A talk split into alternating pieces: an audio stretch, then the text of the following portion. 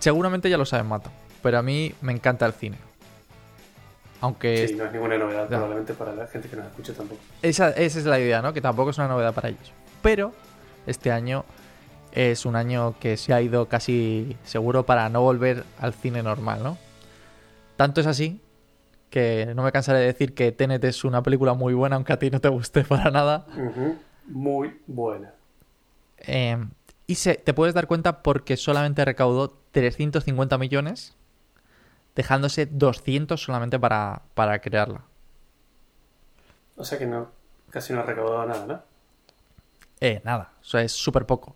De normal, una O sea, película... dime un número más representativo de alguna película más famosa, ¿cuánto gana generalmente? Por ejemplo, Star Wars, la primera costó más o menos lo mismo, 300, 350 millones, y recaudó más de 2.000 millones de dólares. Ahí está. Se nota que es una película muy buena, Tenet. Eso es clave, ahí está el- la clave. No, todo viene porque es un momento de la historia que no acompaña, ¿no? Pero Mm. hablando de pelis, eh, hay una peli muy buena que está a punto de... Bueno, creo que ya ha salido recientemente. que me parto yo solo con la broma, macho. Es que me parece increíble. Eh, que va de unos... Es un biopic, ¿vale? Eh, trata de, de unos ingenieros que están construyendo un satélite. Tardan 13 años en ponerlo en órbita. ya sabes por dónde voy, ¿no? ya sé por dónde ya sé por Y dónde el final es súper dramático, la verdad es que para ponerse a llorar. Te- tenía que, el, el satélite tenía que estar en una órbita de 600 kilómetros y creo que acaba en una órbita de, de 0 kilómetros. Yo creo que lo que se refiere a Adri es a la catástrofe que ha sucedido recientemente, ¿no? Con Ariane Space. Exacto, así es. Sabes que la empresa es italiana, ¿no? Ah, yo pensé que era francesa. Ese eh, estaba, o sea, tiene sus headquarters en Francia, pero por lo visto el, el rock, el cohete es de, de origen italiano. Ah, mira, no sabía. Ya, una pena. No tenía- bueno, Alguien no- se no- le olvidó. No vamos a hacer ningún chiste. Ya, ya. Vamos a No pasar vamos- de bromas. En serio, joder, tenía un chiste con... Ya, tenía un chiste buenísimo. Con pasta con- o algo así. Claro, son 200 millones. bueno, vale. Déjalo. 200 millones de pasta, ¿sabes? Joder, vale. Paso completamente. Pero bueno, entonces ahora para ver estas pelis necesitas, necesitas una buena pantalla. Así que es el momento, Mato. Es el momento de, de comprarte una buena pantalla. Más o menos sabes cómo funcionan las pantallas, ¿no? Sí, son unas cosas de colores que se mueven y me muestran Tac. lo que el ordenador me quiere decir o la tele me quiere enseñar, ¿no? Genial, exacto. O sea, ataca y veo cosas, ¿no? sí, exacto. Para que te hagas una idea, tienes como micro lucecitas, ¿no? De colores y simplemente esto. Vale. ¿Te has parado alguna vez a pensar que todo eso está también metido en tu móvil? Sí, efectivamente, en tamaños muy, muy pequeños, pero sí. Muy, muy pequeñas. Te voy a dar un dato que te va a sorprender. ¿Sabes que la resolución de tu móvil es muchísimo, muchísimo, muchísimo mayor que la de tu televisión? Sí lo sabía. No sé muy bien por qué. No sé muy bien cómo funciona. Pero sabía que sí, que es ridículamente grande. De hecho, para que te hagas una idea, un móvil tiene alrededor de unos 500 píxeles por pulgada. 500, o sea, por ejemplo, el mío tiene unos 550 píxeles por pulgada. Un dato esto. Te voy a dar otro dato que todavía es más significativo. Tiene como unos 400... Déjame que lo reviso. 400 por milímetro cuadrado. Por mi- 400 por milímetro cuadrado. 400 por milímetro cuadrado. Esa es la cifra. O sea, 400 píxeles por milímetro cuadrado. Es que el, el tema de 500, ¿vale? Por pulgada, es como si lo midiesen en una línea recta. O sea, si, si la pulgada Ah, fuese una clara. línea recta de píxeles. Exacto. Entran 500 en una pulgada. Vale. Exacto. Entonces, cuando haces los cuadrados, es te sale a 400 píxeles por milímetro cuadrado. Unos 46.000 por centímetro cuadrado y unos 300.000 por pulgada cuadrada. Es una bien. barbaridad. Vale. Pues ahora, a mí lo que más me sorprende de todo esto es que es unas burradas bestiales, que que de por cierto es cinco veces la de tu tele, más o menos. Incluso algo más porque tú tienes una tele muy grande y por mucho que la tele sea más grande, no la resolución sigue siendo la misma, sigue siendo 4K La casi misma, seguro. claro. Sí, lo es. Pues tu móvil tiene todo eso y además encima que es de lo que voy a hablar hoy, tiene un sistema táctil. Que me parece, Exactamente, sí. me parece genial. O sea, es decir, el tamaño de tu móvil es minúsculo para todo lo que tiene dentro. Porque aparte luego tiene un ordenador. O sea, es, es- es- imagínate, o sea, tienes, Además. tienes tu televisión metida en un, en un móvil de bolsillo, más fino que tu televisión, con mejor resolución y encima tiene un, un, sistema táctil. ¿Y me puedes decir por qué los teles son una mierda comparados con un teléfono? No, general, no puedo o sea, en decírtelo velocidad, en calidad, en todo. en todo. Es, eh, o sea, sé que tiene que ver con, con las rejillas, que es eh, al tener, al, al ser más grande la rejilla de, de LEDs, es más, o sea, es más difícil llegar más rápido a los, a los subpíxeles, que ese es el problema. Ah, es, eh, claro, o sea, decir que es- ¿no? claro, claro. Entonces eh, todo es, todo es peor, todo va peor ahí, todo va mal y ya eso va todo muy va todo a peor simplemente desde, desde ese o punto. sea que lo, lo que me estás queriendo decir es que más grande es peor. A ver, con televisiones nunca ha sido así.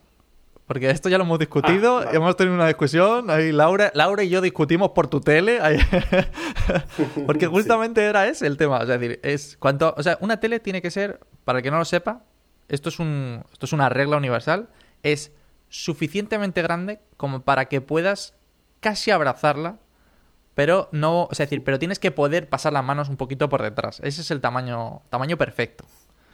Bueno, te voy, a, te voy a empezar a hablar de por qué es tan interesante el mundo de, de las pantallas táctiles y sobre todo de cómo se hacen. Porque ¿te has parado alguna vez a pensar cómo funciona? ¿Cómo, ¿Por qué es capaz de tu pantalla saber exactamente de dónde has pulsado? ¿Tienes Yo alguna me idea? imagino que será, será como una matriz de...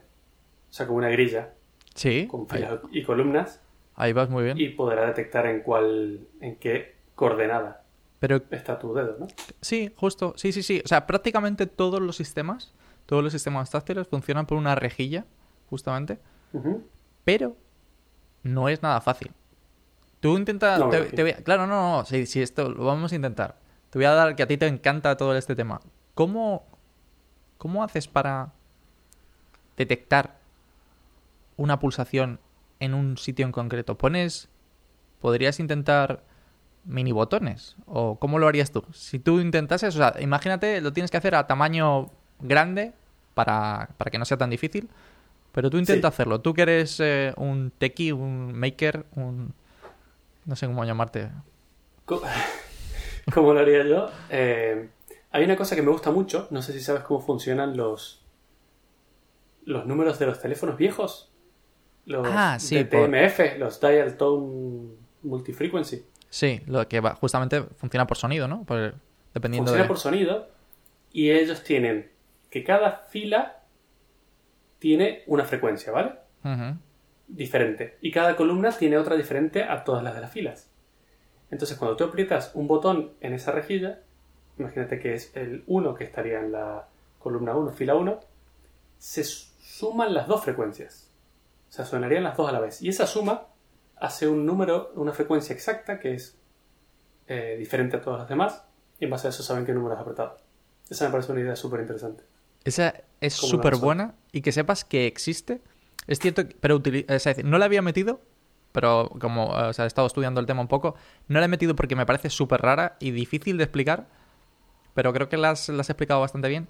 El único tema está en que funciona un poco al revés, es decir, que están, las frecuencias siempre están funcionando y cuando tú pones tu dedo lo que estás haciendo es interrumpirlas. Porque es más fácil, es más fácil saber cuáles interrumpes que cuáles aprietas, por así decirlo, ¿no? Vale. Que cuáles estas.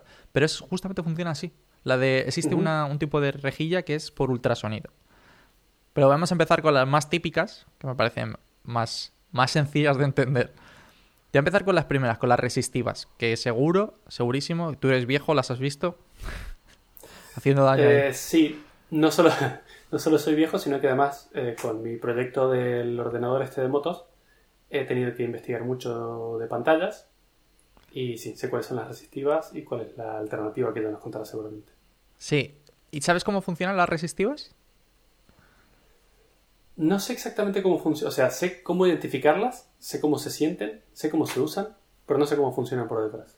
Vale, pues eso me lo vas a contar ahora. Pero para que, es decir, para el que eh, no la ponga en su cabeza, seguramente las haya visto en los cajeros, los, en los cajeros automáticos, casi seguro que ha visto este tipo de, de pantallas. Porque son las que tienes que pulsar y hacer un poco de fuerza como para, como para hacer las poquito, funciones. sí. Sí, Tengo un ejemplo mejor. ¿Te acuerdas de las Palm, sí, La- sí, sí. sí.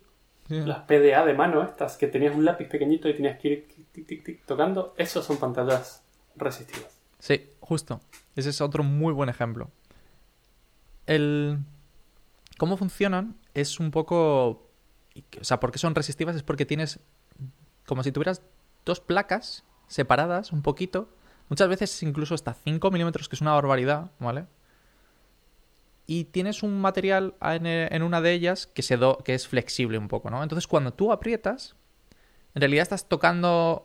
O sea, estás tocando los dos materiales.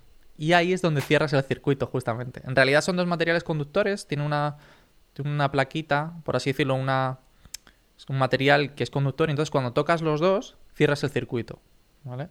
Y así es como tienes un contacto en una, en una pantalla resistiva.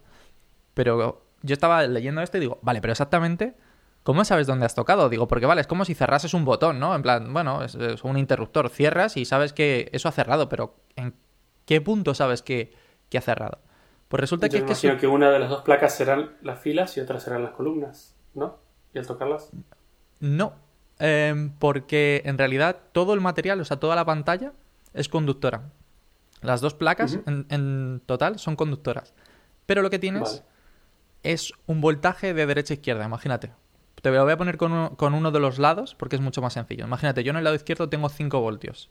Y en el lado derecho, gracias a la resistencia de la pantalla, se va a cero. O prácticamente a cero. Para que podamos detectar en el lado derecho del todo, ¿no?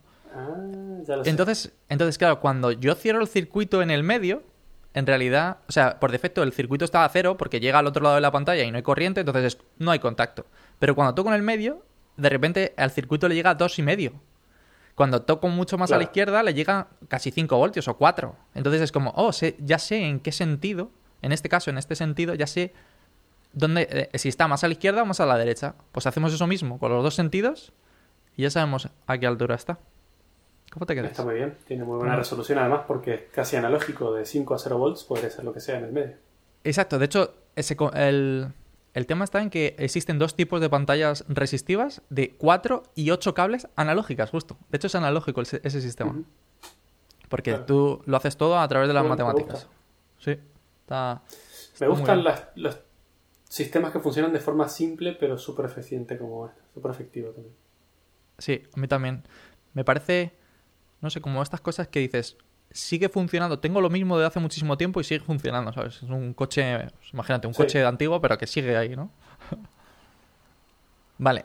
Y esta es la ventaja que tienen mayormente, si te has parado a pensar, es que no tienen ningún problema, ningún problema con el tema de, de basura, de que se arañe la pantalla, va a seguir funcionando.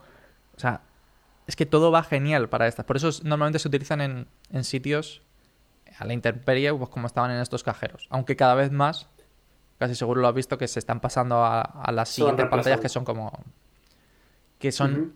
La- otra ventaja es que las puedes controlar con un palo si quieres. O sea, no hace falta que sea Efectivamente.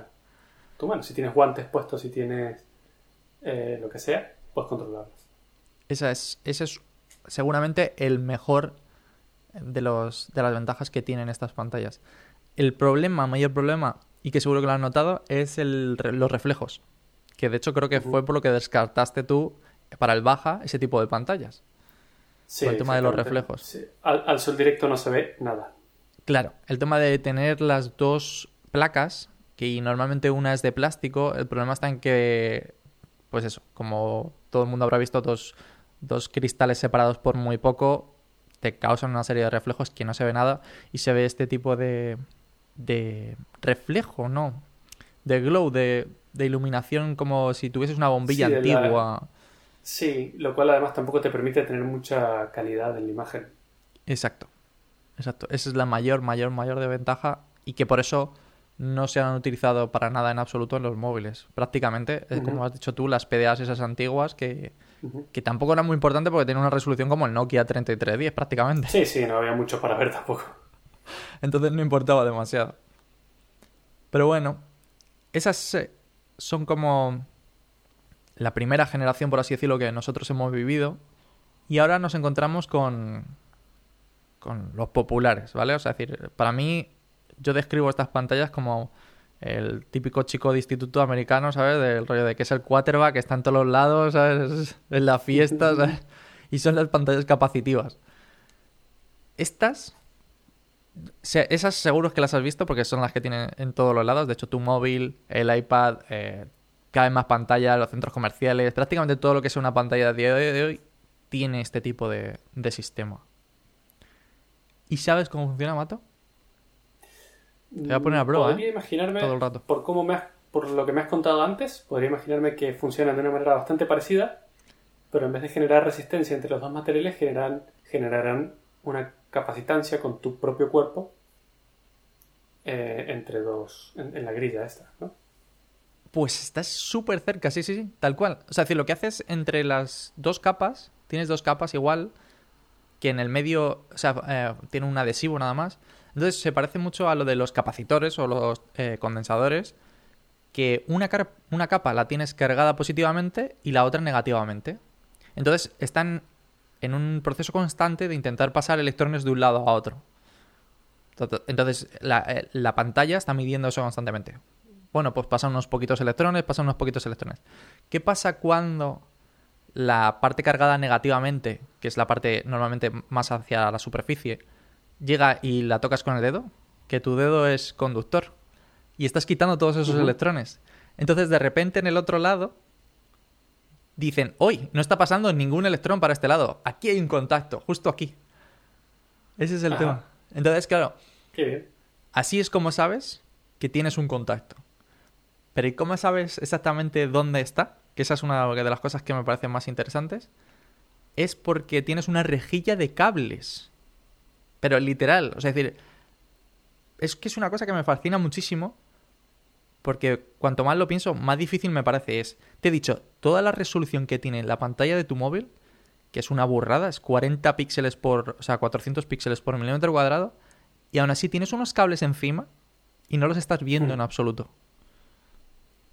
Son Ah, hay ca- cables por encima, no por Sí, debajo. sí. No, no, no. Es por encima de la pantalla. Claro, porque si no, Ajá. si estuviesen por debajo, el problema que seguramente la corriente que tienen los, los píxeles no te permitiría hacer todos estos cálculos. Están por encima de tu pantalla. De hecho, es. eh, eh, mucha- en algunos, incluso, o sea, antes, podías sustituir lo que era la pantalla, el táctil de la pantalla, Claro. si se rompía y no pasaba nada. Normalmente iban en eso. Y la pantalla, el- lo que es la, los LEDs, se quedaban ahí en, en el dispositivo. Pero, o sea, que van por Ahora que encima. todo. Van por encima, pero son tan finos, muchísimo más finos que un pelo humano. Que van por encima y ni los ves. Que uno mío, sin duda. Bravo por el chiste ahí. Bien. Este sí ha entrado bien, ¿sabes? Genial. Pues efectivamente. Pero bueno, tengo que decir que no, no todas son así, ¿vale? Que no todas las pantallas capacitivas tienen este tipo de, de rejilla. Estos se utilizan sobre todo para los móviles. Y existen otro tipo de pantallas capacitivas. En este caso son unas que utilizan el mismo principio que hemos visto antes, co- analógico, del rollo de electrodos, pero tienen cuatro electrodos, uno en cada esquina. Entonces, cuando yo pongo el dedo en la pantalla, como toda la, eh, toda la capa es conductora, cuando yo pongo el dedo en la pantalla es como que estoy cerrando los circuitos. Pero a cada electrodo le está llegando, un- si te fijas, un voltaje distinto, ¿no? Imagínate, si yo tengo 5 voltios en cada esquina y, o sea, decir, y pongo o cierro el circuito más cerca del de la derecha de abajo, es cierto que a ese le va a llegar mucha más energía, mucho más voltaje, y a los de las otras esquinas le, vas a llegar- le va a llegar mucha menos. Y gracias a eso, con lo de las circunferencias incluso que hablábamos en el capítulo anterior de... Puedes triangular la posición del dedo. Ajá. Porque Claro. tú, sa- tú sabes que tienes una circunferencia como de... Imagínate, si, eh, si digo, pues tengo 5 voltios y le llegan cuatro y medio, digo, vale, pues está como a, a una solamente a una décima parte de mí. Ya sé que tengo un radio del 10% de la pantalla. De. En cambio, del de arriba a la derecha me llega solamente 1,2 voltios. Pues ya sé que tengo eh, como un 75%, un 78% de, del este. Ya tengo un- otra circunferencia. Y donde todas se unen, Ahí es donde, Ahí es donde estás. donde tengo el punto. Qué bien. Hay una Ventaja. parte complicada ahora. Pero ¿Cuál? bueno, ya creo que me lo dirás. ¿Cuál, cuál, cuál? Es que no te quiero hacer spoiler de, de tu tema, pero Da- dale es ahí. probable que vamos a hablar de múltiples. Exacto. De hecho, eh, no me voy a meter mucho porque gracias al de la grilla, por ejemplo, sí que se puede hacer multitouch. ¿Vale? Claro. En el Pero- capacitivo se, se puede. Exacto. pero En el resistivo creo que no se puede, porque no tendrías manera. Es como un circuito analógico y con un solo camino. Exacto. Ese, ese es una de las ventajas que tienen este tipo de pantallas capacitivas que sí que se pueden conocer varios multitouch. Es cierto que, por ejemplo, cuando los unes y tal, pues te puede pasar eso de falsos positivos de que solamente tienes uno y cosas así. Y de hecho, por ejemplo, uno de los inconvenientes, de los mayores inconvenientes que tienen las, panta- las pantallas capacitivas, es que no se pueden utilizar con guantes y cualquier otro sistema conductor te puede dar los falsos positivos. Es decir, que si lo toco, por ejemplo, con... Es un poco tricky esto que te voy a decir, pero si lo tocase con algún material conductor, como unas llaves, eh, Sí. podría, podría funcionar. No funciona en nuestros móviles por una, porque está calibrado para que solamente cosas como el tamaño de tu dedo, eh, o sea, es decir, que de- no detecta un único punto y dice aquí está tocando. En realidad cuando tú tocas, eh, estás tocando tantísimos hilos de estos, de tantísimas rejillas, que está midiendo también el tamaño de tu dedo. Entonces está calibrado para que el touch dé en un punto, de la- pero de- eh, basado en la circunferencia de tu dedo. Y si no Claro, hay un material más o menos de ese tamaño, no detecta. Entonces por eso cuando si tú lo intentas dar con una llave pese a ser conductor, no va a funcionar nunca. No funciona. Pero en cambio con Por una los cuchara... lápices no son finos. Los lápices estos que usas para, para el iPad o lo que sea suelen El- ser como grandecitos. El del iPad es un poco especial porque funciona por Bluetooth. Pero sí, el, me refiero al lápiz de... el típico, sí. Típico El- que te regalan por ahí. Efectivamente. Por eso ese justamente, como bien dices, no es... No termina en punto, porque si no, no funcionaría. Y en cambio, por ejemplo, con una cuchara sí que lo puedes hacer. Te reto a que lo pruebes, mola, un montón. Sí, es que con, con, eh, con la parte de atrás de la cuchara, como la superficie de contacto es más o menos la de un dedo. Y funciona. Qué bueno. Pero bueno, tiene muchísimas ventajas, como que al ser, al tener un cristal encima, porque puede, como esos cables son tan finitos, le puedes poner un cristal encima, no necesitas apretar, se ve perfecto. O sea, es decir, de hecho ha sido por lo que básicamente han reemplazado el, a las resistivas por mucho.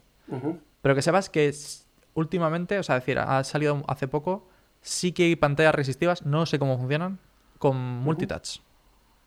Ah. Ni idea. O sea, decir, no sé cómo, cómo lo harán, pero ahí que van. Y luego te quería hablar de cosas ya mucho más locas. Por ejemplo, una de ellas era la de ultrasonidos y otra era la de infrarrojos. ¿Cómo? O sea, Para pantallas. para pantallas. Y esta me ha sorprendido y, de- y la he incluido porque yo tengo un dispositivo que utiliza eso. Sí. ¿Cuál? ¿Sabes cuál? Yo sé a qué te refieres. Sí. La- por lo menos el ultrasonido sé que se utiliza para las huellas digitales, ¿no? Lector de huellas digitales en pantalla. Sí, pero solamente e- es cierto que se utiliza, pero no para el sistema de pantalla táctil. Pero tienes y tú creo que también tienes un dispositivo que utiliza infrarrojos para el tipo para el sistema de pantalla táctil. Ahí ya me has pillado, no, no lo sé. Pues resulta que prácticamente todos los libros digitales, todos los ebook, Ajá. Es que Kindle, el mío es, es la primera versión, la de los botones. de ah, los tiene tiene botones, Dios mío. Vale, sí, eso es todo. ¿eh? Eso todavía es más antiguo, pero resulta que los primeros Kindle de táctiles utilizaban un sistema de infrarrojos. Ahora ya no. Pensaba Ahora que era. Pensaba que era capacitivo. resistivo. No, No, no, resistivo porque tenías que darle presión ahí un poquito. No, de hecho yo tengo uno que funciona súper suave y no tienes, claro, dices, yo también pensaba lo mismo, pero no tienes que apretar. Y es porque utiliza el mismo concepto de una rejilla de infrarrojos. Como bien tú has dicho, es el mismo concepto para todas, es una rejilla porque es la única manera de, de capturar dos dimensiones. Claro. Claro. Entonces, tienes como si apuntases muchísimos mandos de televisión a, a las televisiones, ¿no? De un lado a otro, y de repente, y están continuamente enviando una señal. Entonces, cuando tú pones el dedo en medio, lo que haces es cortar esa señal y ya sabes en qué coordenadas se encuentra el, el dedo en este caso, o lo que quieras, porque otra de las ventajas justamente que tiene este sistema es que puedes utilizar lo que sea, puedes utilizar sea. eh, la nariz, puedes utilizar. Eh, no sé, o sea, es un lápiz, da igual, porque lo detectan todo. O sea, es muy, muy, muy buena ventaja de los infrarrojos. Y estaban, y claro, lo que me sorprendió muchísimo era que los Kindle la utilizaban. Desventaja máxima, que incluso creo que es por lo que, por alguna de las razones por las que se ha llevado, o sea, se ha echado para atrás esto, es que si tienes mierda en la pantalla, imagínate. Ah. un pegote de algo, estás cortando eh, este infrarrojo. Claro. Entonces, es un poco... Detecta como si estuvieras presionando todo el tiempo, claro. Exacto. Son muy propensas a los falsos positivos de, de los Ujú. touch. Porque nada que caiga toca. Toca Claro, el- claro. o sea, corta el Claro. infrarrojo. Y de hecho hasta el punto de que incluso te puede dar positivos sin llegar a tocar la pantalla. Ajá. Por ejemplo, con la luz ambiente o incluso el dedo sin llegar a tocar la pantalla. Ese es el, Porque, el claro. problema del infrarrojo, se ve afectado por la luz ambiente, que tiene infrarrojo, Exacto. lo que no Ah. vemos. O sea, decir que las televisiones funcionan porque tienen, o sea, porque utilizan como eh, pulsos de infrarrojos muy concretos para cambiar de canal, pero si no estaríamos constantemente aquí en plan cambias, abre, abres la persiana y de repente aquí se te sube el volumen o algo. Sí. Y para terminar, para terminar con mi tema, te voy a contar uno muy loco. Muy loco que igual está basado en una rejilla, pero tan loco que no se sabe mucho porque solamente lo utiliza el ejército de los Estados Unidos. Ajá. Así empieza todo, ¿eh? Sí, sí, sí, así. Es verdad que, que el ejército de los Estados Unidos siempre es como súper revolucionario, internet, no sé qué, tal. Es decir, todo, todo empieza por ahí. Y utilizan. Te, voy a- te lo voy a decir a ver si te acuerdas de que, se- de que es los transistores eh, CMOS. ¿Te acuerdas de esto? Sí. De los de efecto campo, de esos que te daban bien por saco en la carrera, ¿eh? Sí, sí, sí, sí. Pues resulta que generan un efecto eh, electromagnético a lo largo de la pantalla. Y entonces cuando... No, o sea, no se sabe mucho, ¿eh? Pero claro, entonces eh, funciona exactamente igual. Lo generas eh, en los dos sentidos. Y cuando hay algún objeto...